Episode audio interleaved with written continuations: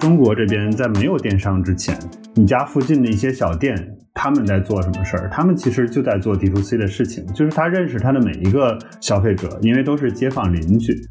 我们现在做私域，我们做 D to C 品牌，其实是为了获得一个能够低成本的、高频次的去触达用户。我这个触达，我就想打个括号，里面写的汉语拼音就是骚扰用户的这样的一个机会。说句稍微大一点啊，我们其实不担心微信有一天倒掉，所有用户在我们自己手里，他的所有联系方式在我们自己的后台数据库。如果有一天微信突然间被某种不可抗力封掉了，或者说它就闭掉了，我还能联系到我的粉丝。大家好，我是爱勇，欢迎来到 DTC Lab，DTC 品牌研究室的播客，让我们一同见证新流量格局下的增长与变现。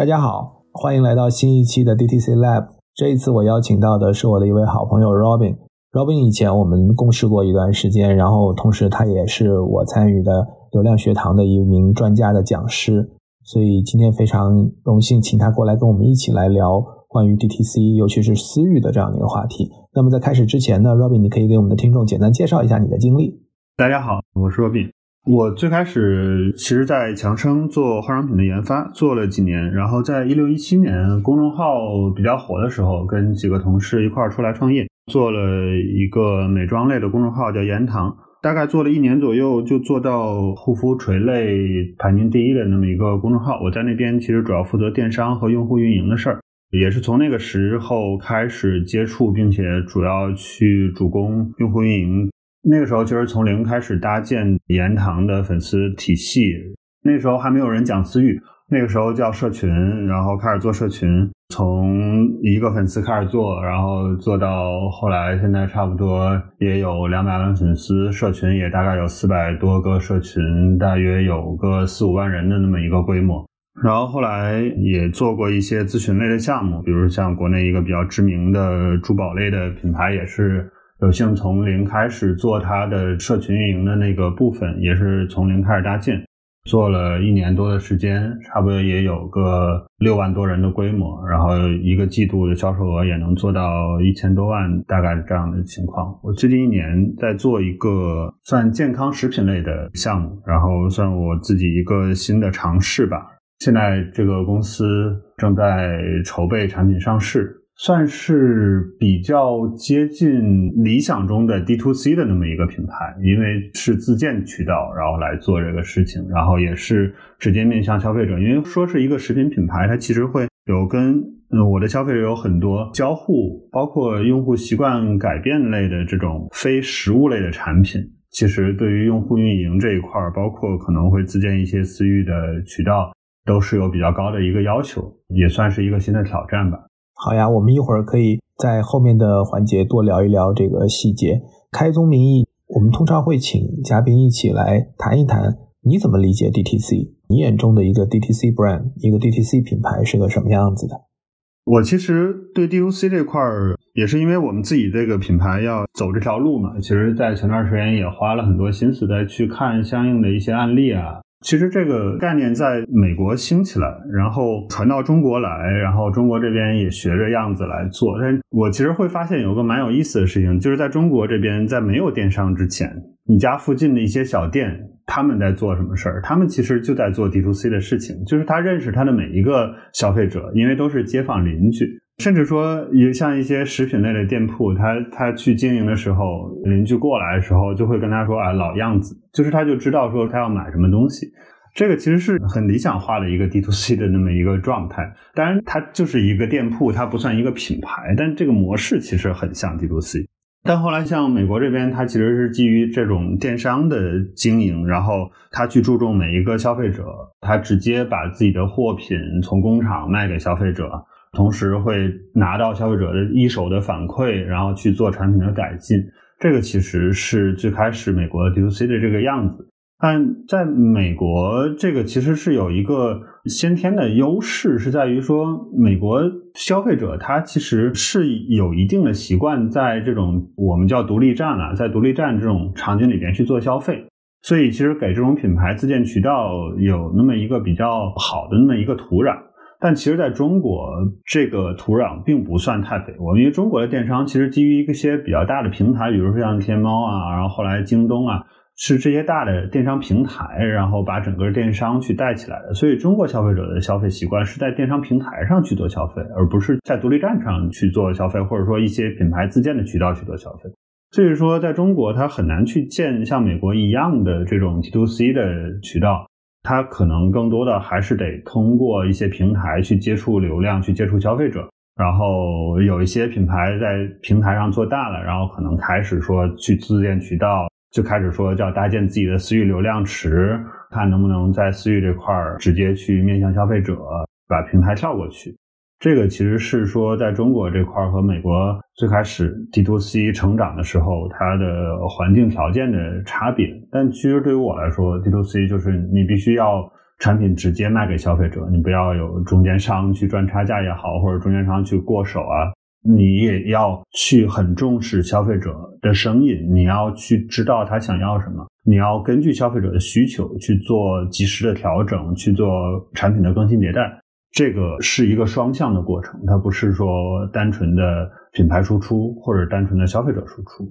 理解，Robin 讲到有一点很重要，就是国外的独立站的这种文化，其实就是点 com 嘛。用户会主动的自己去输入网址，然后到这个独立站点去购物。那这几年其实有一个很大的出海品牌，就是 Shame 嘛，也是一个典型的独立站，然后在海外获得很大的一个市场。其实就是你说的。国外的用户的这种在独立站购物的这种习惯，其实是做 D to C 品牌一个很好天然的一个用户基础。但是在中国，我们因为电商的环境基本上是靠平台、靠巨头去慢慢的做市场教育，一步一步养成的，所以相当于现在的用户还是更多的在平台电商这个地方购物、搜索、浏览。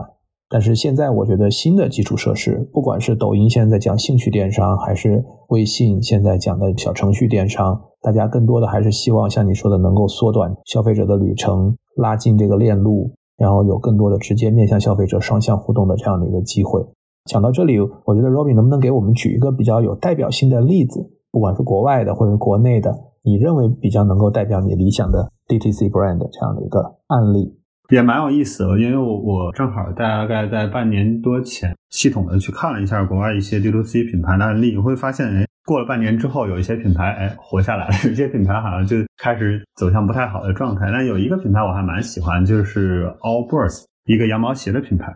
这个品牌是起源于硅谷那边，也是靠一些口碑营销的方式，然后他自己有独立的网站。硅谷一些大佬被他们的赠品所打动，开始在没有收任何广告费的情况下，然后在一些投资平台上，在一些公共宣讲上，然后提到他们的产品，提到他们品牌。D to C 品牌有一个很重要的点，就是你自己的产品一定要过硬，就是你的产品一定得好用，用户用了之后，他能感受到说你这个东西是真的好，不管是性价比高，还是说绝对的这种使用的舒适感也好，或者说其他的一些品质。你得有特别过硬之处，这个才是 D to C 品牌能够真的生存下来。所以它这个羊毛鞋是真的好穿，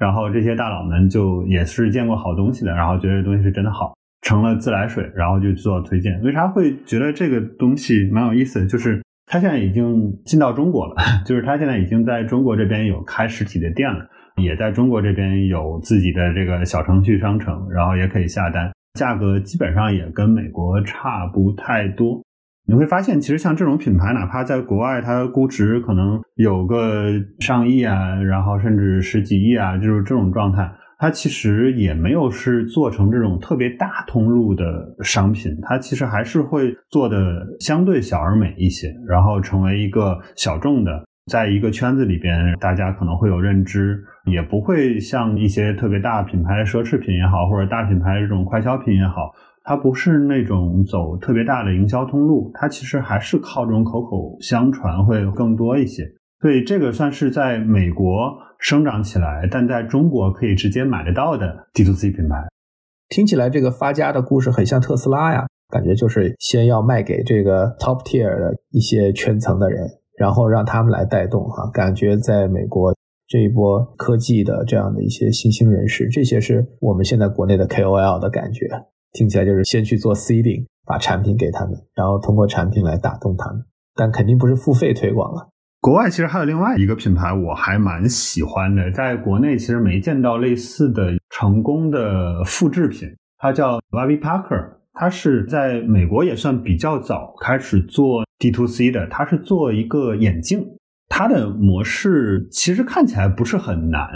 它是一个学生创业项目做起来的，他最开始在学校里边拿了一个创投的基金，大概几万块美金，然后几个学生开始去做。美国其实以前配眼镜也一样，也是像中国一样有实体店，然后去配镜啊、选镜框啊、选镜片，就是跟现在中国很像很像。但他们思路是什么？就是你其实镜框有很多很多，你其实一个实体店它能陈列的镜框很少，但那个实体店它相应的这个运营成本又很高。所以它的商业模式是什么？他就把这个店开在网上，他把他很多他的上游的合作方的这种镜框，他都拍了各个角度的图片，然后放到网上，你可以去选，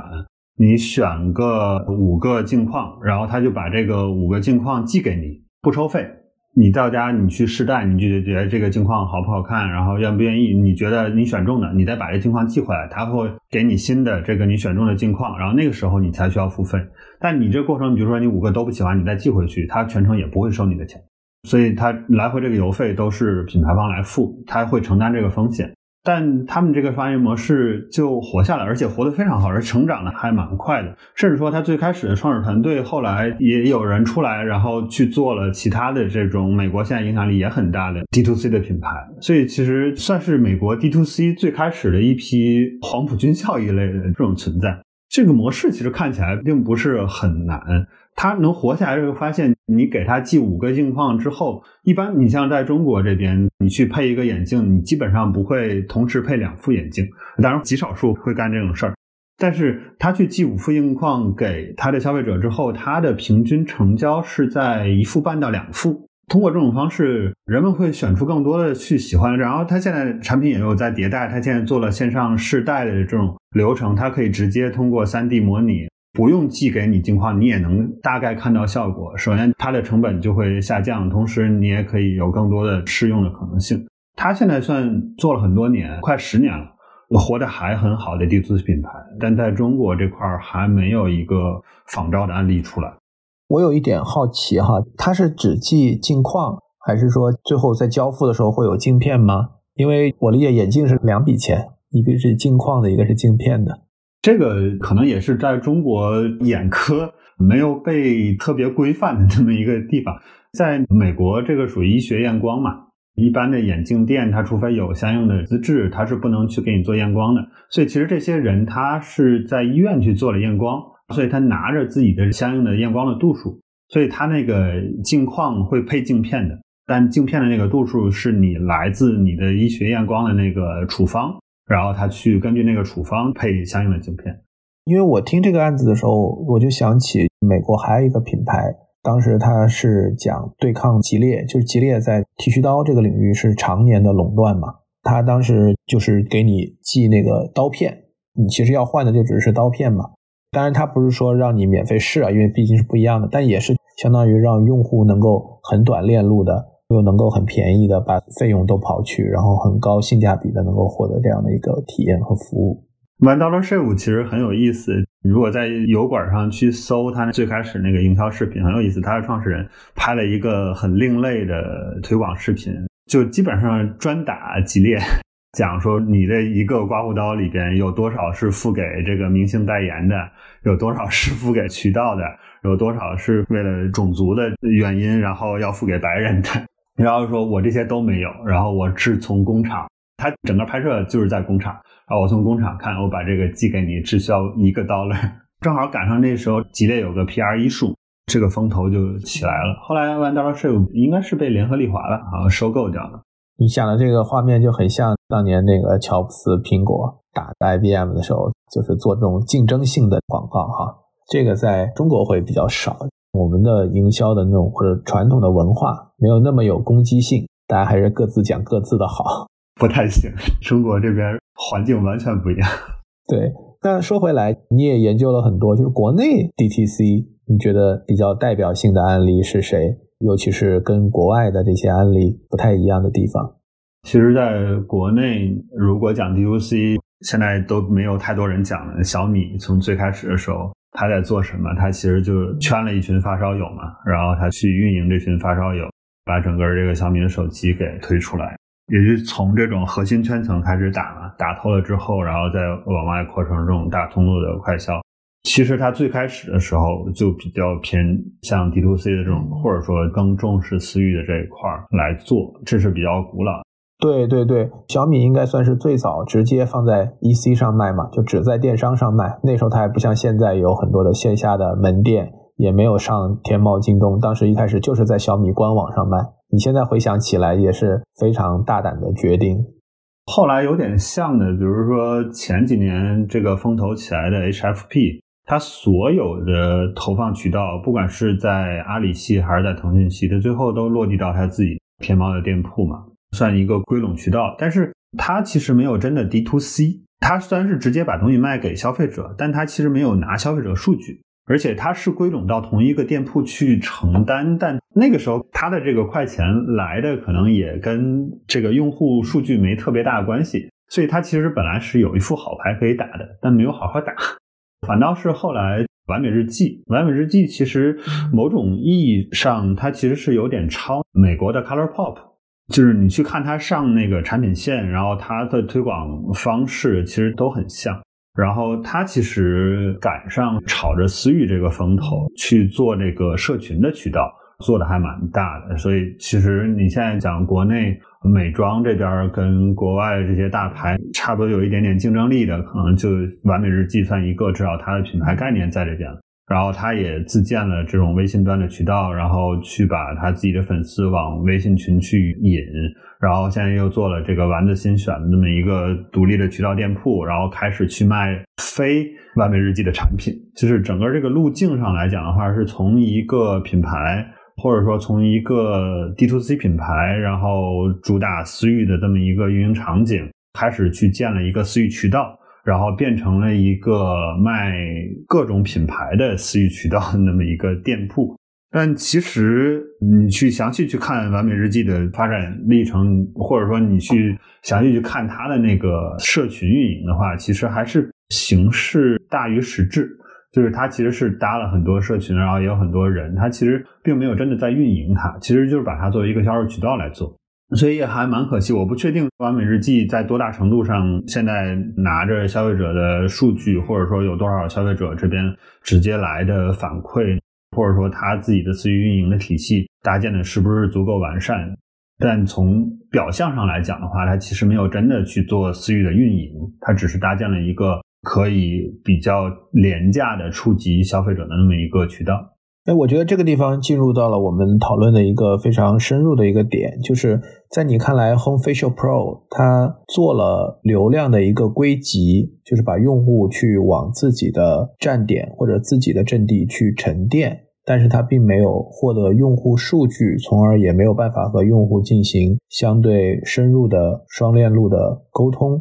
然后完美日记，你认为它建立了自己的私域和社群，但是在运营这个维度上，还需要去观察它能不能够继续去更深入的和消费者互动，而不仅仅只是把它当做一个发优惠券去做销售的渠道。所以这个地方其实就有涉及到了几个概念，也是我们经常再去跟品牌、再去跟平台再去讨论的时候会涉及到的，就是 D to C、私域、社群、用户运营。这些概念其实有的时候会有一些重叠，或者说他们之间的彼此的这个关系是个什么样子的？你能帮我们简单的从你的角度来去梳理一下？私域这一块对于我来讲的话，它其实是个中国特色概念。其实，在国外没有 私域这样，它私域其实是相对公域来讲那么一个概念。比如说，在中国，其实最开始还要追溯到当年马云提那个人货场论，说要从流量思维转换到用户思维，然后就从这儿，然后讲到说，嗯，到底是把你的消费者当流量，还是把你的消费者当用户？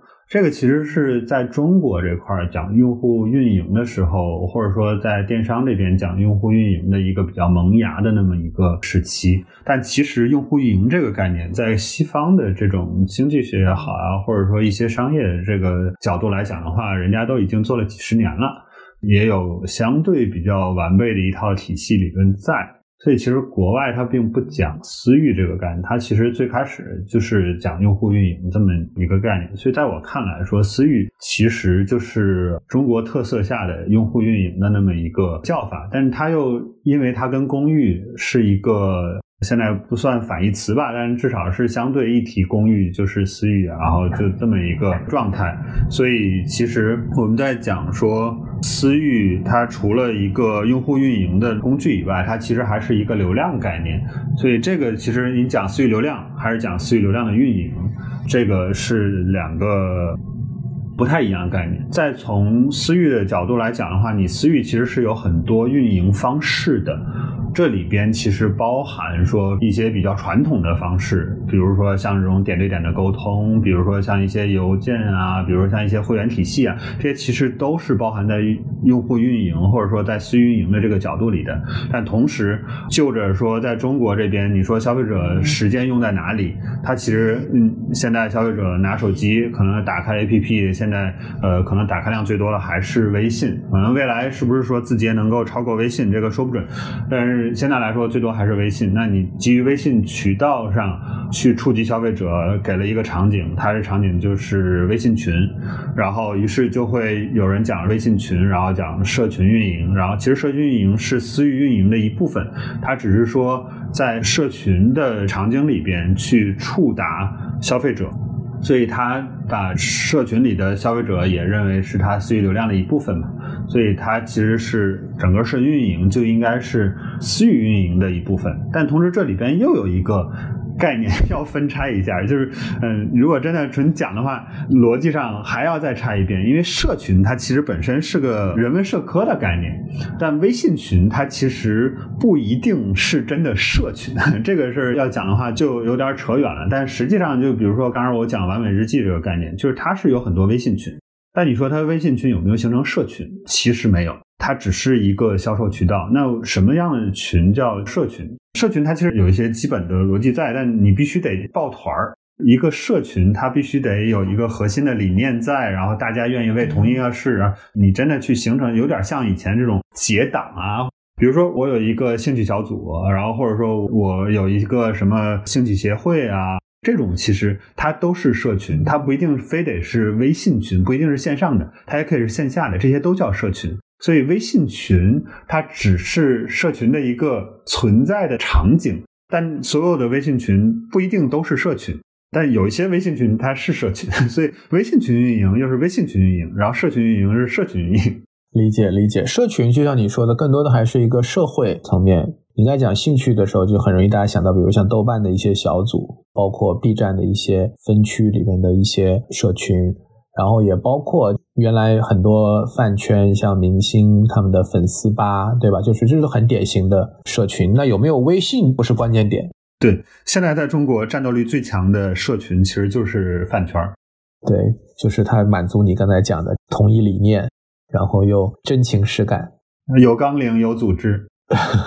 对，那说回来，因为我觉得你提到了私域，或者说是一个非常中国的一个概念，这个我特别有感触。我们有很多 global 的客户嘛，有时候汇报的时候也在跟他们翻译，跟老外讲中国的私域流量，他们叫那个 private domain，我觉得也很 English 的一个说法，但是很中国。然后的话呢，在做这样的一些案例的时候，我们肯定绕不开微信，因为毕竟微信是整个中国最大的移动互联网的基础设施，并且你刚才也提到，像你做延安堂，其实也是从微信的公众号起家的。公众号本身就是在一开始就有这种，我不能叫 D to C，但是它这种订阅式的这种模式，其实是一个非常用户导向的这样的一个。它就是张小龙在做这个产品的时候，他的理念其实就是希望非常的用户导向，给创作者提供一个能够跟用户以内容来去运营用户的工具。所以我觉得你也可以讲一讲延安堂的这个案例，你们当时是。怎么做订阅号，然后怎么又一步一步的发展到以社群为一个核心的运营模式，甚至是商业模式了？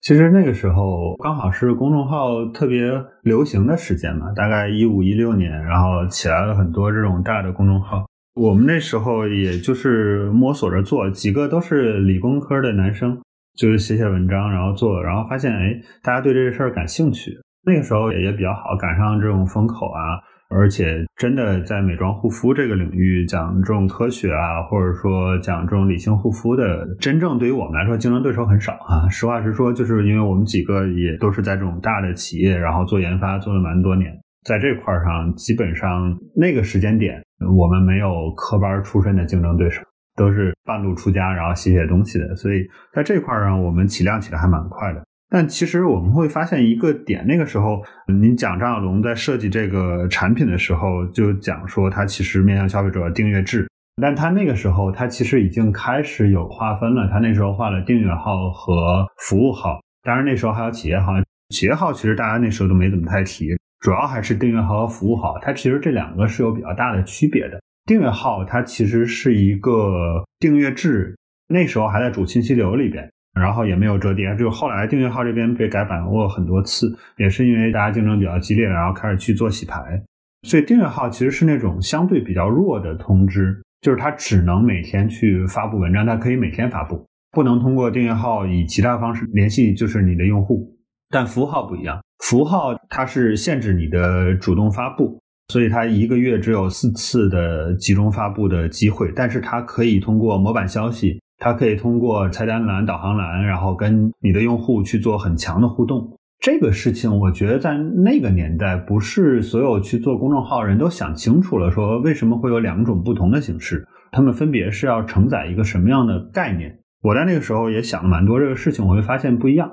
我订阅号应该实现订阅号的事情，我服务号要实现服务号的事情。我服务号要做的事情其实就是用户运营，用户必须要跟我们去形成交互，这件事儿才说得通。否则他走了就走了，你都不知道他在哪，你都不知道他是谁。你看起来就是对于那些写订阅号人来讲的话，可能那时候就大家比较流行去冲十万加嘛，但那个就真的是个数字哎，到底是谁读了，然后他有什么样的反馈，你根本不知道。但是符号不一样，他来了之后，我就可以授权获取他的这个昵称，获取他的头像，获取他的用点 ID，然后我可以去做一些互动的功能。我可以在这儿价值电商，我可以在这边直接回答他的问题，然后去把我的客服的或者用户运营的体系直接加在这上面。符号可以实现所有这一切，所以我们其实在很早的时候就开始做的第一步，就是从订阅号往符号导流，我让他们去关注符号。然后我们在服务号这边，那个时候做了一件事儿，叫顾问咨询。我们找了一群忠实粉丝，然后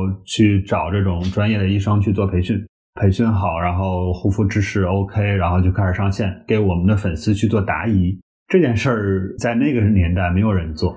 但是我们的反馈就非常好。后来就是供不应求，然后这个团队就逐渐成长起来。但是我的粉丝跟我们粘性就会变得非常的高。而且会建立一个很强的信任感。它不单是说学知识，其实说句不太好听的，就是知识这件事儿不改变命运。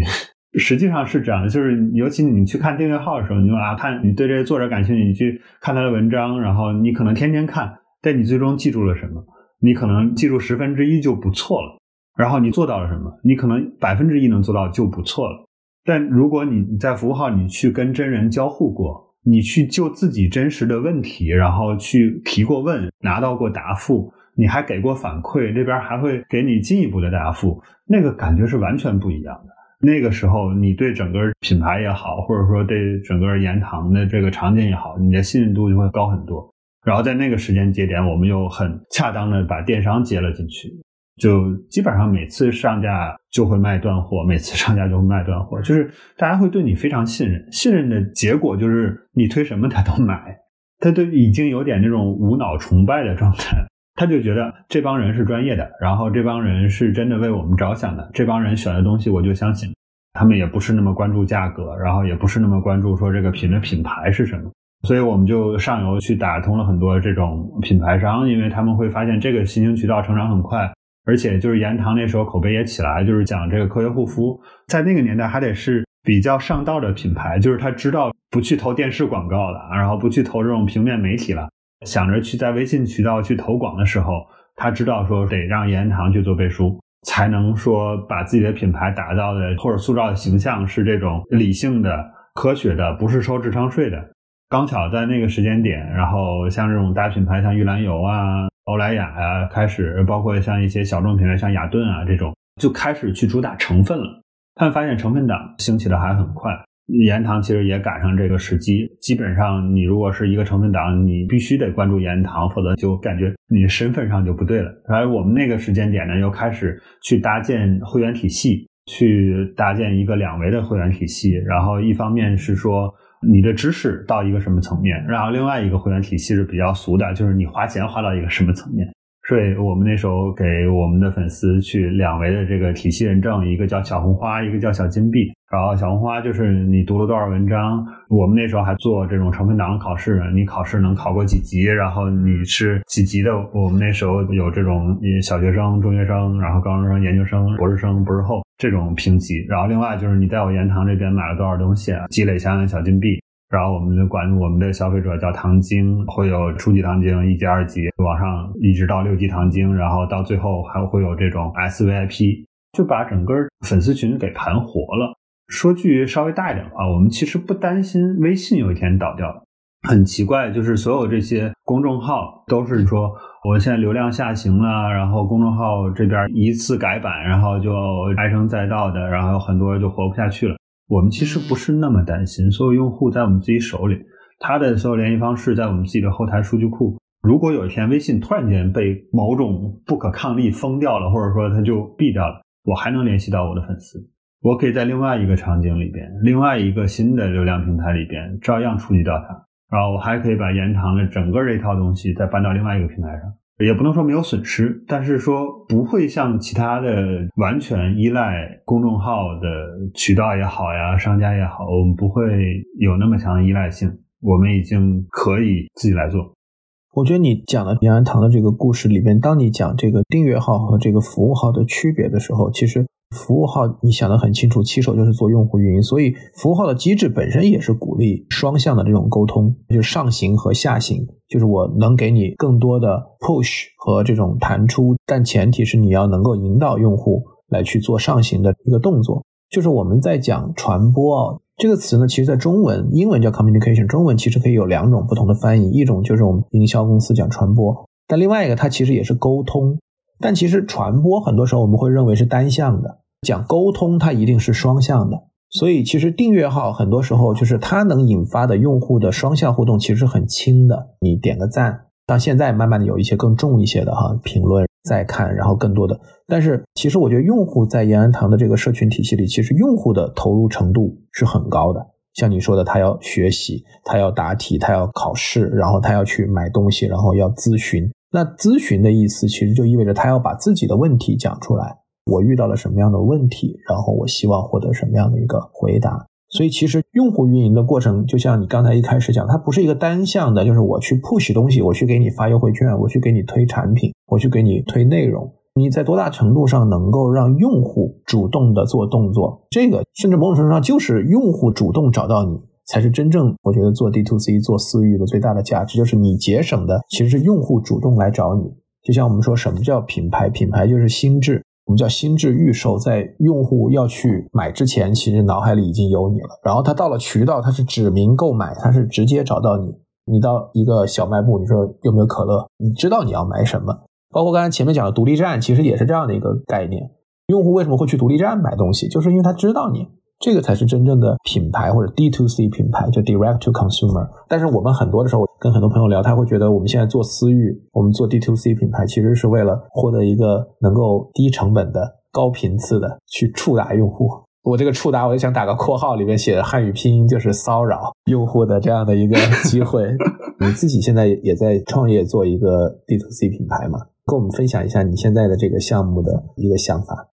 也是机缘巧合吧。现在在做健康，其实我想做健康这件事儿，从我上学的时候就开始在想，也算终于进到我想进到的这个行业里边。我们其实现在做的事情跟糖尿病有一点点关系，但是我们其实不是真的只针对糖尿病的人群，因为我们其实看到很多行业的报告去讲中国现在的糖尿病的情况，其实远比我们自己正常人认知要严重非常非常多。国家疾控中心通过流行病学调研最新的数据显示说，在中国每三个人里边，全年龄段啊，每三个人里边就有一个糖尿病和糖尿病前期的患者。这个跟我进到这个公司开始去从事相关的行业之前的认知，这差好多。之前我会觉得糖尿病这个事儿可能就是五六十岁、六七十岁，然后就是我老的时候有可能会得的那么一个玩意儿，然后而且也不一定会得。现在还看根本不是那么回事儿，所以我现在觉得我们做这个事情很有意义。但这个事儿实话实说是反人性的，因为糖尿病跟我们的饮食、作息，就是一些我们日常的已经深入骨髓的习惯是非常相关的。所以我们其实有很多基础。我们公司这边有一个行业大牛，算是骨灰级的市场营销领域的大牛，他差不多做这个事情已经琢磨了大约将近三年的时间，然后他就看到底这个东西怎么才能真的起到效果，或者说真的能够对中国的这种糖尿病的防治有真的帮助，而不是单纯的我去卖你一个东西。我把我的市值做大，我把我的公司做成几十亿、几百亿的规模，它不是这么个逻辑。它是希望说我这个东西做完之后，中国的糖尿病的发病率能下降，或者说能够延缓。我们整个公司是抱着这个逻辑，但这个就不是靠单纯的一个吃的或者一个用的就能做得到的。它涉及到很多这个行为交互，就是我们通过产品可能触及到我的用户，但我在那个时间点一定要牢牢的抓住我的用户。我要让他开始跟我的人或者我的机器产生联系，然后我们通过产品跟他开始沟通，就是你讲的 communication。在这个沟通里边，我们通过一些叫心理学的模型，然后去尝试着引导着我的用户去做行为习惯的改变，而不是单纯的说使用我的产品。我们其实有看到一些智商税的品牌，然后也会同时配一些什么健康咨询服务啊，就不是一样的逻辑。健康咨询这件事儿不能真的改变人，就像我们从小上学，老师告诉你该做什么，该做什么，该做什么。我的爸爸妈妈告诉我该做什么，该做什么，该做什么，我们都做到了。其实一样的道理，你这个健康营养师也好，甚至是医生告诉你该做什么，你做到了吗？你 不一定能做到的。懂很多道理，仍然过不好这一生，对，没有意义的。你真的能够改变的是说你自己想要做些事情，而且这些事情不太难。是你稍微努一点点力，甚至都不用努一点点力，你可能就能做到的。然后你坚持做，坚持做，一直做下去。说大一点，就是你能改变你的命运，这件事儿就会很难。但这件事儿对于我这边的挑战也很大，在于说我需要在最开始的时候最短的链路，我要接触到我的消费者，我要让他对我产生信任，我要开始引导着他去做交互，就是这远比一般的私域运营要难很多。之前我接触过很多这种品牌咨询啊，也做过很多这种案例。其实最多最多的，我就尽可能多的拿到用户数据就 over 了，就是我不需要通过这些用户数据去改变用户什么。所以在交互这个层面上来讲的话，就会容易很多。我过往听到的很多关于就是要拿到用户数据，主要是为了能够去做定制化的产品，或者说能够去针对这个用户做更多个性化的开发。但对你们来讲，其实你的点是在于你要能够去更了解这个消费者，同时要去把你们的对于他行为的这个模型的影响变成产品的一部分，是这样吗？你讲私域也好，讲用户运营也好，它的难度其实是几何倍数的，就是比现在最难的用户运营还要难一点。同时，我们其实不讲我们是什么行为改变公司啊，或者说什么习惯养成公司，我们就是个食品公司。对外沟通的时候，我们还是讲我们卖健康的食品。同时，其实我们背后的整个这一套链路是基于用户运营的这个逻辑来去搭建，所有的交互至少是现在国际先进水平吧。实际上，就是在用户交互或者习惯改变这件事上，世界上都还没有成功案例。所以我们其实只是说尽我们努力去试一试。稍微讲情怀一点，就是能救一个救一个。你们产品什么时候上线？我们大概春节的时候就会有第一批的产品上，但是大批的推广应该是在春节之后。好呀，我觉得到时候可以给我们的这个听众要一些福利做 seeding 哈，我觉得，然后我也可以等你们有一定的种子用户、原点用户的反馈之后，我们可以再来看你最难的这个运营到底有没有机会有一些突破。好呀，好呀，没有问题。然后，因为 Robin 也是我在流量学堂的一个专家哈，流量学堂是我之前和你一起发起的关于流量运营的培训的一个机构。你面对过很多各行各业的，在这几年，尤其我感觉是疫情之后哈，就是关于私域的讨论，然后应用，各行各业都如火如荼的在数字化转型的过程当中都在关注这一块。所以在你面对的这些不同的行业，有没有一些共性的问题？或者说你觉得有一些坑和弯路是大家可以去避免的，我觉得也可以借我们今天这个节目，可以跟大家做个分享。确实，就尤其疫情之后，就很多品牌被逼无奈的说，以前做线下的他必须做线上了，因为线下这个真的没法活了。然后有一些做传统的这种通路的，触及不到消费者了，或者流量又开始往上翻价格了，因为更多的人做线上之后，这个公域流量价格就会更贵。被逼无奈开始去做这种新的渠道，然后开始去做投放，就是开始去接触说哦，还有私域这么一个东西，然后开始说啊，私域运营啊，社区运营啊，会会有很多这种类似的 case 在。你说讲共性，其实蛮有意思的，就是很多品牌它其实真的就是被几个概念给困住了，吸引，对他甚至都不知道这是什么东西，他就觉得别人做我也得做。越是这样的，他就越会神化一个概念。他就觉得，尤其是一些以前做传统渠道，他就觉得啊，私域就是救命神药。我做了私域，我想要的用户就能来，我想要的销售额就能达到，我就能怎么怎么样。其实像我接这种 case 的时候，有时候我会先去跟他一块去做这种类似于头脑风暴的一样去做评估，就是你先看看自己是什么样的一个基础，然后我会给他讲讲大概私域是什么样子。去套一些这种我们过往的案例去看，说你到底适不适合做这个东西，然后或者说你到底适不适合按照你想象那种方式做这个东西。而且另外一个事儿，其实就是说私域这个，其实就刚才我们讲的是一个中国传统概念嘛，但实际上在国外它就是用户运营那么一个事情。这个事情在西方的商业环境下，它是必须得做的一个事儿。哪怕你是刚开始起家的，你也得关注说你的消费者是什么样子的，他是谁，他在哪儿，他想要什么东西。这个东西就不管你做什么都得做。但中国其实有很多品牌，尤其是一些最近拿这种风头起来的这种品牌，快速成长的这些品牌，它有时候就是为了去冲击一个销售额而做。他想的就是说我通过私域能不能把我这个用户从十万裂变到一百万，或者说能不能把我的销售额从一亿变到十亿。他想的更多的是这个事情，但其实私域的逻辑核心概念是你得关注你的用户，你得把你的产品打造好，然后你去形成口碑的营销，你能够通过你的产品打动你的用户，然后再从你的用户不断的去迭代你的产品，这个其实才是私域的底层。在这个之上，你说你如果产品足够好，然后形成口碑，自然而然的你整个的传播的费用就会下降。你的销售额会上涨，然后你口碑营销，你带来你的新用户，新用户你如果也还套裂变的概念的话，你每一个裂变的用户的你单个成本会下降很多。但到底哪个是因，哪个是果呢？必须得把你的产品做好，必须得把你的用户运营好，你才有这个因，你才能去结这个裂变的果，你才能去结这个次运营之后，你去做这个销售额的 GMV 的成长。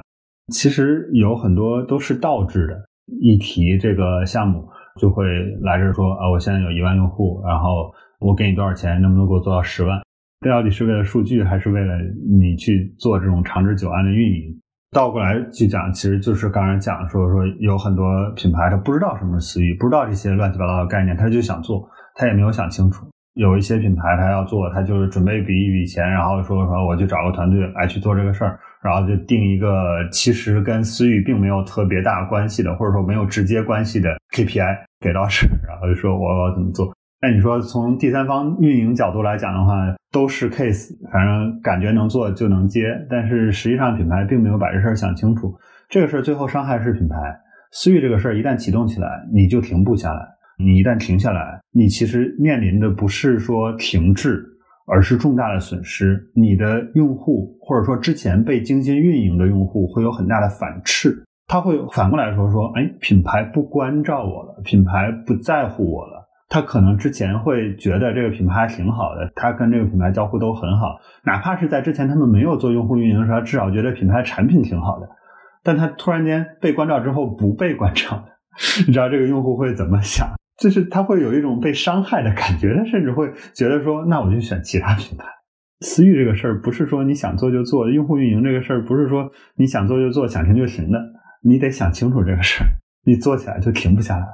是不是所有的品类行业都适合做？另外一个问题就是说，是不是不同阶段的品牌都适合做，或者它的优先级？其实你说适合做。我的认可是都适合做，但是就是每一个不同的品牌、不同的品类、不同的赛道或者不同的阶段，它其实选择的强度或者方式会不一样。就比如说我那个完美日记，你说完美日记它做私域，它做的，它其实就是把它的各渠道的用户沉淀在它的微信群，然后再去做触达，它其实这就是在做私域。但你说它做了非常强的用户运营嘛？其实没有做很强的用户运营。我其实还之前接触过其他的一些案例。其实一样的，就是其实要看说你的产品在用户手里，它的这个我们有时候讲私域会讲这个用户的全生命周期价值这件事儿，也要去看说你的产品在你的用户生命周期里边到底充当了一个什么样的角色。它有可能就是一次性的，这辈子也不会买第二次，而且它也没有什么传播性。你说在这种情况下呢，确实可能没有特别强的动向去，因为这个用户可能在他买了你产品的那一刻，对于你来说就没有任何价值了。就是你的产品不通过他去做传播，他也不会对你的产品做任何的复购，那你对于你来说确实没有意义去运营它了。但这种品牌其实很少，我现在都想不到一个什么案例说这一辈子就用一次，而且都不会形成口碑的，他都不会去跟别人评论一下说这顿好用或者不好用。就这种案例太极端了，但是只要说你的产品有可能你的你消费者会产生复购，或者说你的产品有可能会通过你的消费者去形成口碑传播，只要这两条占一条，你就应该去做用户运营，只是强度会不一样。比如说有一些不算是快消品，像现在新能源车的蔚来，然后就会讲它的这个用户运营做的还不错，然后最开始起步也不错。但你想，汽车它的复购的频次是能有多高？一个人他开个五年、七年、十年不换车的可能性都会很大。你说你五年、十年，然后你去做运营，然后投入，因为汽车它其实本身并不是一个特别暴利的行业，就是它的利润率其实没有那么高，值得还是不值得？但其实你会发现，像未来它通过它的用户，然后去形成口碑传播，带来很多新的用户、新的消费者，做了更多的承担。它其实是靠它的用户运营去做新的单，而不是单纯的去做产品的复购。这个其实你讲说消费频次并不直接决定你是否要做私域或者要做运营这件事情，更别说一些高频消费，比如说一个消费者他可能每个月像我我以前比较熟悉的这种化妆品品类，就每个月或者每个季度都要去做复购的，你肯定得去做用户运营，肯定得去做私域的这种运营，你要在私域里边更多的去做你的品牌产品的曝光。其实这个逻辑，快消品大家心知肚明，不说智商税吧，其实就是把一些你不一定真的特别需要，或者说我们做化妆品是很清楚的，大家买回去的十瓶东西里边，你能用掉两瓶就不错了。实话实说，是这样的，但你还会把东西卖给他，他还会买，这个就是快消品，就是大家也是这么认知的，品牌方也是这么去供给的。在这种情况下，你怎么去在你的竞争对手面前去脱颖而出？你就得不停的去增加你的品牌在你的消费者日常生活中的曝光。而你现在通过公域的方式去触达已经很难很难了，或者说反复触达已经非常非常贵了。但你如果有自己的私域渠道，你就不断的不断的去把你的品牌做曝光。他想买的时候，他就会想到你；都不到他想买的时候，你推个营销活动，他可能就被刺激到了，而他就下单了。他可能那个时间他并不需要这个东西，但是也会买的。所以对于高频的消费品，它是必须得做这种比较高强度的试运营的。但对于一些高价值的、获客成本很高的，但是可以通过你的用户去做口碑营销的，也是适合做比较高强度的用户运营的。但对于一些口碑营销没有那么强，然后品牌概念没有那么强，但是有可能会有复购，或者说有可能会形成一些口碑的。你可以稍微做的弱一点，你至少留住你的消费者的联系方式。你可能很低频次，你可能每个月或者每个季度你去触达他一次，你去看一下他的一些反馈，然后你去让他有一个更好的用户体验。对于品牌来说，没有付出太多的金钱和资源，但是你可以在你的用户心目当中植下一个很好的体验的种子，它也可以去形成一些传播。但它这个传播就不像这种大的快消品，然后会形成一个特别大的这种 PR 的活动所造成的这种效果。但实际上，品牌就能形成一个积累。你最后落地的，现在讲的比较虚，叫品牌价值。但实际品牌价值是什么？品牌价值其实就是你的用户的口碑，你的用户认可你的好，我们以前做这种市场调研的时候，也会提到一个概念叫无提及的这种品牌排名嘛，就是你去看你的消费者，你随便在路上拉你那个化妆品，你提三个品牌，你会说到是谁？以前会讲投这种大通路广告的品牌会露出很多，你现在不一定了。现在你去路上可能拉出来，甚至就是一些比较小众的品牌，在一个区域里边就会有比较多的提及。为什么？就是因为它会在它那一个用户圈层里边有很多的曝光，他就会想到你，然后他就会买你的东西。在我看来，所有品牌都应该去做用户运营，只是程度不同而已。而尤其是一些可能会觉得复购没那么高的品牌。其实，只要你能要通过你的用户去做口碑营销的话，你想积累更高的这种品牌的价值的话，你也是得做用户运营，而且强度并不比快消品低。我理解 Robin 的核心的一个点就在于，如果你去考虑复购以及口碑带来的裂变，我们叫 NPS，就是这种推荐指数。其实，私域就是一个，或者说用户运营就是一个非常刚性的一个需求。但是用户运营要做得很好，要做的精细化，其实也是一个很重的事情，所以它需要衡量投入产出比，你也要去考虑投入和你获得的产出是否匹配，从而决定了你的强度和你的精细化的程度。其实，在我们讲这种 DTC 或者私域运营的时候，有两个维度哈，我觉得一个是说我们针对用户的数字化，还有一块就是我们的销售的一个数字化。我最近其实看到很多有线下门店、有线下的销售导购，像美妆他们叫 BA 这些企业，其实都在做数字化转型，或者说希望能够发动他们的这些销售，能够也去利用微信、企业微信这样的工具来去做私域的流量的运营。对于这一类型的相对传统线下居多的这种企业，你有一些什么样的案例或者经验可以跟大家分享的吗？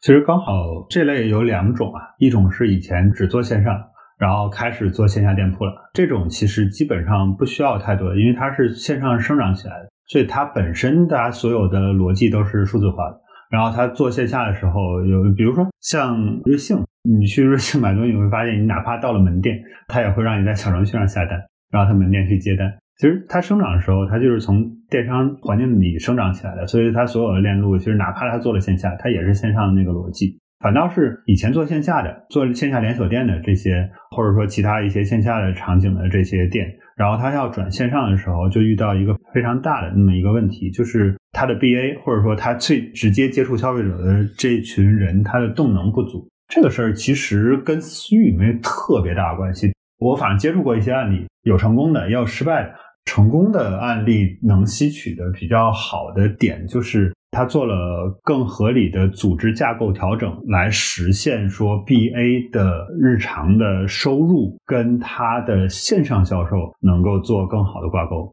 BA 它的这个日常的收入其实是跟他自己的门店销售有比较强的联系。那你想，如果你不做相应的组织架构的调整和这种利润分配的调整的话，就会有一个很奇怪问题：你又让 BA 去往线上把他自己的用户导到线上去，然后让线上成交，你又不把线上销售额算入他的销售额，那他自己的收入就会受影响。这个事情最后你让 BA 去推这个事儿，你说你每个月给我加多少个用户，这个不现实啊！就是实打实的，它会影响他的收入。所以其实做的比较好的就是。他把每个 BA 导入到线上的这个流量算作 BA 的，其实线上这些工具都很完善了，你去做标识是很容易的一件事儿。这个用户他在线上这边下的单也算作对应的 BA 的销售提成，同时你会根据线上跟线下，然后会涉及到一些这个渠道商品，有一些做传统的线下渠道的这些商品，它转到线上之后，然后要么就跟线下的同款产品有这种价格冲突。要么就有这个渠道投诉，因为他以前做线下的话，他又涉及到几级经销商，涉及到各种乱七八糟的这个关系，然后涉及到控价，所以你线上如果卖同款的话，你又不能打折，会有这个冲突。所以其实更多的不是用户运营层面上，而是组织架构上的、财务上的、渠道上的，还有产品上的这个去做相应的调整。我以前还有接触过比较成功的案例，就是把这个事儿都想得还蛮清楚。就是阿芙精油，其实它最开始是淘系成长起来，是一个线上品牌，但太早，那时候淘宝平台才刚起来。它基于淘系起来之后，在全国做了几百家这种线下的这种门店，做得很好，但随着这个其他的淘系品牌、其他的各个渠道起来，线下生意难做之类之类的，导致它这个品牌差点就死了。大概也就差不多在五六年前，然后开始转线上，然后做这种线上的商城，然后让线下的 BA 往线上商城去导它的流量，然后把它之前所有的用户去盘一遍，然后也往线上去导流。它就同时做了很好的这种利益分配机制，所以它线下的这个 BA，他会发现他往线上导能够给他挣更多的钱，他就拼了命的每个 BA 每个月都能转大概几千个用户到线上去。你想他有那么多门店，那么多 BA。然后它的这个量迅速的就起来了，然后他又去做了不错的这种产品区隔，有哪些是线下售卖的品，有哪些是专门专供线上的，的整个营销节奏也很好，每个星期什么时间节点做秒杀，什么时间节点做这种组合的促销，然后去触及用户。所以它整个这一套链路做的都非常好，所以整个这个生意就又被盘活起来了。当然，就是因为阿福它本身这个品牌有一定的老化，然后精油这个品类本身也不是一个特别大的这种品类，所以其实从大的市场层面上来讲的话，可能看不到阿福这个起起落落的这么个过程。但实际上，就是行业内对整个这个案例还是很清楚的，这算是在线下又转线上很成功的一个案例。所以我觉得，就像你讲的，企业做私域一开始是说在认知上，首先要有一个相对更清晰、更客观、更完整的这样的一个认知。另外一个来讲，就是在算账的维度上要考虑好投入产出比。第三个就是这个组织架构以及他们的经销模式要能够匹配，这可能是最重要的几个维度。那节目的最后哈，因为现在马上要过春节了嘛，然后也是一个盘点的一个时间点。在过去的一年里面，你有看到哪些书或者一些什么作品，或者有哪些人物能让你获得一些启发或者影响？我本身比较喜欢看一些文献，说说不好就是比较学术感，我喜欢看文献。我过去一年看了大量的关于这个人体代谢呀，然后糖尿病啊相关的这些事情。我自己半年的时间，然后减了三十斤，是我自己主动的来去做一些自己行为习惯的调整，然后也相当于拿自己去做实验。我感觉这个半年减三十斤这个事儿，你要早点说，我们这期节目录这个，可能感兴趣的听众会更多。所以这个事儿我知道是能做到，而且不难的一件事儿。就对于我来说，其实没有特别大的困难，然后一点点，而且三十斤不是终点，我我体重还在继续往下控制。所以其实这件事儿对我影响其实还蛮大的，主要是对于健康的认知多了很多。所以其实我讲说，二零二一年过去的这一年，就是这一点对我来说是影响最大的。然后我也希望说，二零二二年通过我们自己整个团队掌握的这些知识技能，然后包括我们的产品和我们未来要做的这种交互，能够让更多的人受益。我之前还发了一朋友圈，我希望说能让更多的人高质量的多活几年，就是我们整个这个团队最大的贡献。如果大家对瘦三十斤的这个话题感兴趣的，可以给我们留言哈，我们来根据这个大家的反馈，看要不要 call back Robin 再给我们单独做一期关于这个话题的节目。好的，那么今天非常感谢 Robin 跟我们一起来讨论 DTC 的这样的一个商业模式，以及私域这样一个非常中国的概念，在中国市场上很多的这些案例中间的一些关键点，以及在他过去给很多的不同的行业、不同的品类、线上线下的企业在做咨询当中可能会涉及到的一些坑和一些问题。那我们也希望后面还有机会请 Robin 回来跟我们一起来讲讲你的新的这个产品以及新的这个模式，它在上线之后的表现，我们也非常的期待。那再次感谢 Robin 的时间，我们下期节目再见，拜拜，拜拜。